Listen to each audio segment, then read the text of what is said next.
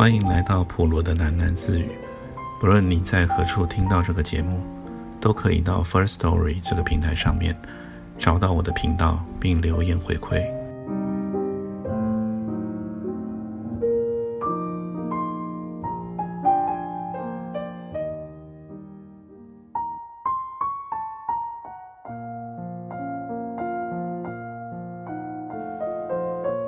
海岸一吹引擎，车子就冲向了黑夜。马蒂尖叫了出来：“带你去个地方。”海岸说。海岸骑车宛若电骑。第一次坐这样重型的机车，马蒂不禁揽紧了海岸的腰。他的手腕感觉到了海岸非常强壮结实的腹肌。夜已深，一路车行无阻。他们来到台北最南端，面向着一片极尽山峦的河湾。河湾之畔是一道水泥堤防。他们爬上堤防。这一晚有月亮，静静的河面在夜色中映照着粼粼光芒。海安和马蒂并肩在堤上坐下，之后是长久的沉默。好安静，真难想象这里还是台北市。马蒂说。嗯，尤其是这个空旷。海安说：“我常常想，就是我们生活的环境太局促了，才让人人都变得这样你争我夺、尔虞我诈。人真是奇怪的社会动物，互相需要又互相压迫。就像哲人说的，一群永具取暖的刺猬，不是吗？我从来没有出过国，海安。”不过，我猜台北是全世界最拥挤的城市，人口密度各有不同。不过，在拥挤的程度上，每个城市都一样。海安折了一只小草叶，衔在嘴上，傍着河堤的斜度躺了下来。真可怜，我要的真的不多，至少只要眼前能看到这一片没有人的荒地。唉，为什么人看到空旷的景致？就会这么觉得舒畅安详呢？那是因为人永远脱不了领域动物的野性啊！领域动物，对，领域动物，像豹子撕抓树干，像狼群遗留体味，用原始的方法标示出它们的领土。领土之内唯我独尊，不容外物入侵；领土之外，在领域动物的知觉中，一片杀机。一片荒凉，人就是领域动物。可其社会化了以后的人，必须依赖群众的生活。那占有领域的冲动，只有转而在其他的方向去满足。你是指社会地位、财富？你看看台北人，忙了一辈子，追求的是什么？不过是闯出一片属于自己的地盘。人太多，土地太少。领域的度量衡变成了钱，大家穷其一生赚取金钱，好画下在社会中的地盘。财富多的，领域充裕，志得意满，不怕进退失所；财富少的，两人比喜，仓仓惶惶，如同无地自容的孤兽。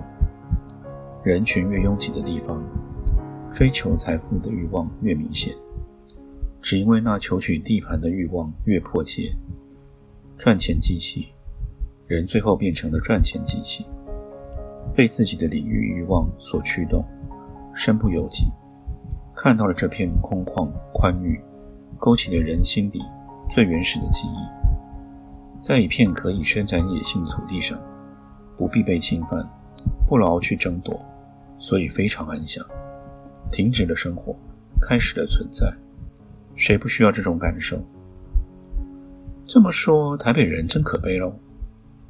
可悲的是，人既是社会动物，又是领域动物。所以你去马达加斯加旅行？海安侧过脸看马蒂，他的脸庞奢侈地展示在马蒂的眼前。马蒂喜欢他鞭子一样的双眉，还有他折痕生锈的明朗眼珠。拥有深邃明眸的男人。总让人觉得失之美丽，不够男性化与刚强。但海安的眉眼是这么的放肆舒展，恰到好处，兼具阴性美与阳刚，还有它锱须为线的匀称下颌，线条美好的唇。马蒂想，海安面容之美好，狂妄的不似人间。我也好想去马达加斯加啊！马蒂轻声说。他抱着双膝看河面上的月光，颓丧的渴望。海安说：“他撇嘴吐掉了草叶。怎么这样说呢？不是吗？高中的时候上地理课，讲到非洲南部有个外岛，地理老师摊开世界地图，告诉我们马达加斯加和台湾的雷同关系。突然之间，我有一股激情。”我在笔记本上画下了这座岛，告诉自己，有一天我要到那里去住下来，一辈子住那里，很好笑吧？并不难理解，因为马达加斯加的外在太像台湾，却又不是台湾，那只不过是你恋家与弃家的复杂情绪的投射。人渴望的是空间，那么你不是吗？我去过很多地方。马达加斯加不过是我的行脚中的一站，我情愿终老在那么原始又荒凉的地方，就算死在那里，我也愿意。在我看，这个愿望并不难达成。难啊！马蒂叹息一样的说，他抱紧了双膝，默想着。你想说什么，却说不出口。你抛不开这里的生活。你想说，我们从小被教养成社会机器中的一环，一个螺丝钉，脱离这个生命体，你就失去了所有的依据。你想说，从读书开始到大学毕业，你已经融入台北，在台北落地生根是条不归路，结果变成了放弃台北，也是条渺茫的不归路。你害怕一旦放手，万一后悔了，却回不了头。你不想跟旁人比赛，可是整个生活本来就是一场疯狂的竞跑。你不跑了，又不甘心做个落队的人。我不晓得吧？也许是你太在乎别人对你的认同了，是吗？如果是这样，我就不会像今天一样颓废了。你根本就不认识我。好，那么我给你一分钟，告诉我你是谁。马蒂一愣，之后他流利地答道：“我叫马蒂，今年二十九岁，台北人，哦不，江苏人，台北出生，复大外文系毕业，主修英语，已婚，现在分居。我在一家电脑公司上班，担任秘书，血型 A 型，现在住木栅。”他的速度缓了下来。“这就是你？”“是啊。”我所听到的。都是社会阶级或团体的标签，是从一般社会认同的角度下去描写的你，那是别人眼中的马蒂。试着不要用纵向的时间来丈量你的生命，还要横向去探测你生命中的深度，然后抛开社会符号，再告诉我你是什么人。嗯，我马蒂，今年二十九岁。没有一年过的是我想要的生活。我花了目前生命的三分之二在读教科书。我很孤独，那是因为我从小没有家，个性又内向。我很爱幻想，可是又好像太懒。我有满腔的柔情，可是不知道该去爱谁。我现在又上班了，可是上班好像让我更茫然。我害怕做一个作息刻板的上班族，做到退休。我想找机会脱离这种生活。我要什么生活呢？我要的也不多，就是自由吧。比如说，今天天气这么好，有阳光，我就想去指南山走走，不用去向别人请假，得到准假后才去自由走走。对，不用向别人请假的生活。我很想做一个我行我素的人，不用向别人交代我。不用跟别人一窝蜂的去追求那种典型的人生。我渴望长出翅膀，自由自在飞翔。这样的说明及格了吗？很好，你没有理由不自由啊。在这个世界上，谁自由了？问题还是一样，你太在乎别人的认同了。当你说你不自由的时候，不是指你失去了做什么的自由，而是你想做的事得不到别人足够的认同，那带给你精神上或道德上的压力，于是你觉得被压迫、被妨碍、被剥夺。马蒂，翅膀长在你的身上，太在乎别人对于飞行姿势姿势的批评，所以你飞不起来。你所说的是不顾任何道德规范，全然放纵的自由？马蒂问：“有何不可呢？难道那就自由了？难道挣脱了一切社会规范枷锁，就不会变成不受拘束的激情的奴隶？”很好，你读了些书了。在这个世界上，有政治上的奴隶，有法律上的奴隶，也有价值观或道德上的奴隶。看你要做哪一种。没有真正完全的自由。除非你不存在于社会，可是没有社会就不会有现在的你。我所说的放纵的自由，主要是从你被灌注的价值观、人生观上的解放。这是你的生命了，社会滋养你，现在够了，开始切断社会对你的期待吧，专心尽情的做你自己。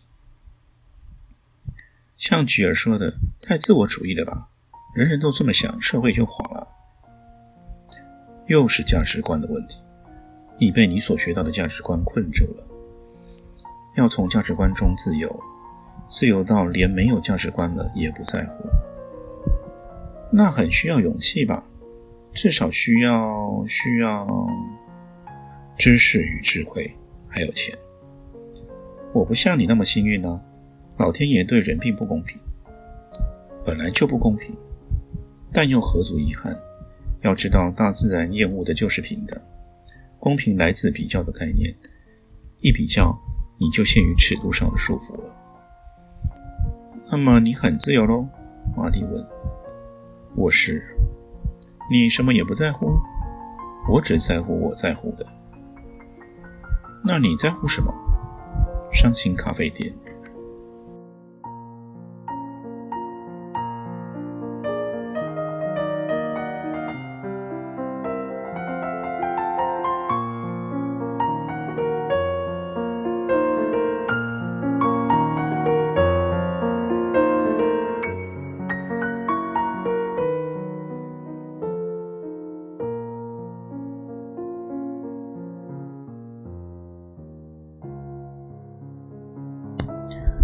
伤心咖啡店打烊了。素媛帮小叶洗净了所有的杯盘，擦抹了全部的桌面。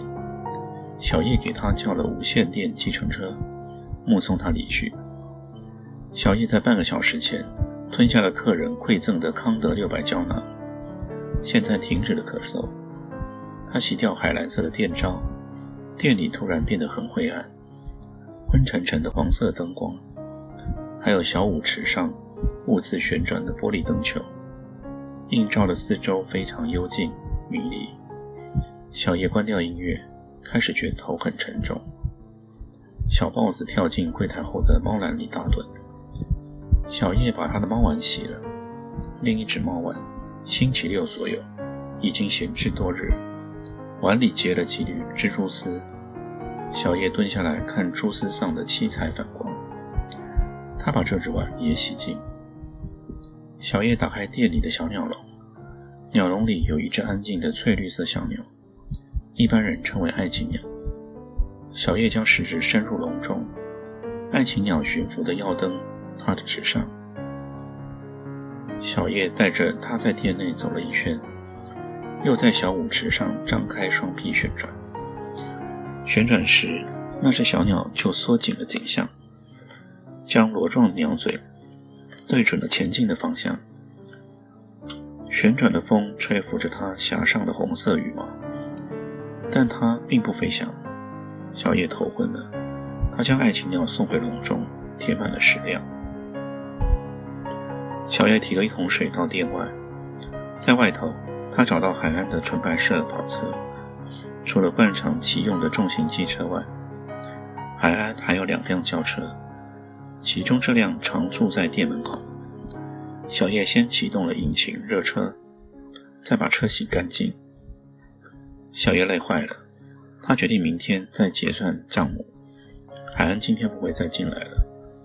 他刚刚曾看到海安与明子在店外长久伫立着。小叶拉下了铁门，在伤心咖啡店的门口旁边，有一道水泥梯通往这栋建筑的楼上。楼上是三间分租的套房，小叶租了其中一间。小叶回到了卧房，他洗澡。他梳了梳短发，脱下的哈雷皮带与领带挂在他衣柜里。整排粗犷的男孩服饰中，小叶换了棉质的 T 恤等候。困了，但是他来到书桌前，桌旁有一座小书桌，摆满了对他的年纪与学历而言非常艰涩的书。他略作浏览，最后决定读英文就好。小叶打开最新一期的《空中美语》杂志，将录音教材放进随身听，戴上了耳机，取出了字典与笔记本，开始跟着录音带朗诵起来。这一课教的是向商店退货使用美语。小叶趴在书桌上睡着了。